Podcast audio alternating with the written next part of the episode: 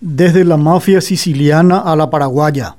El 23 de este mes se cumplieron 30 años del asesinato en un atentado con 500 kilos de explosivos del reconocido juez italiano antimafia siciliana Giovanni Falcone y cinco personas más. Un mes después fue ultimado su colega y amigo desde la infancia con quien investigaba los vínculos entre el poder, las instituciones y la mafia en Italia, Paolo Borsellino, según rememora la periodista Ana Buch de La Vanguardia. Recoge el testimonio de un policía que escapó de dicha masacre y quien señala que hasta hoy no se sabe la verdad sobre los autores reales del hecho. Agrega que aquel magnicidio cambió la historia de Italia al generarse un sentimiento antimafia. Gracias al coraje, a la profesionalidad a la determinación de Falcone, Italia se ha convertido en un país más libre y más justo, manifestó el primer ministro Mario Draghi, según refiere la colega Ana Buch. Por lo señalado, es indudable el importante legado del valiente magistrado Falcone para su país. Demostró el gran valor que tienen las acciones decididas que se lleven a cabo contra los criminales, sean quienes sean sus miembros, delincuentes que usan armas o los de cuello y guantes blancos que solo utilizan influencias o sus cargos políticos para desvalijar las arcas estatales, de los cuales hay a montones en el Paraguay y siguen sin estar en prisión pese a pruebas irrefutables. En nuestro país existe también algunos jueces, varones o mujeres, reconocidos por sus fallos corajudos, aunque no en casos muy relevantes excepto los relacionados al clan González Daer y unos pocos más. Además hay miembros de la Fiscalía que sobresalieron entre sus colegas por la fuerza de sus investigaciones. Uno de ellos era el agente Marcelo Pecci, quien estaba a cargo de relevantes pesquisas cuando fue asesinado el 10 de este mes en su luna de miel. Esperemos que pronto sean atrapados quienes ordenaron su eliminación y que una vez que eso suceda, ello ayude a que el Paraguay también sea más libre y más justo. El presidente Mario Abdo Benítez dijo el jueves que si la justicia y otros organismos no actúan, él va a develar quiénes son los cómplices de peces gordos de la delincuencia en el país antes de dejar el gobierno en 2023. Por el momento, eso es solo palabrería. Ojalá que el mandatario colabore y diga, por ejemplo, quiénes son los mafiosos que encubren los robos en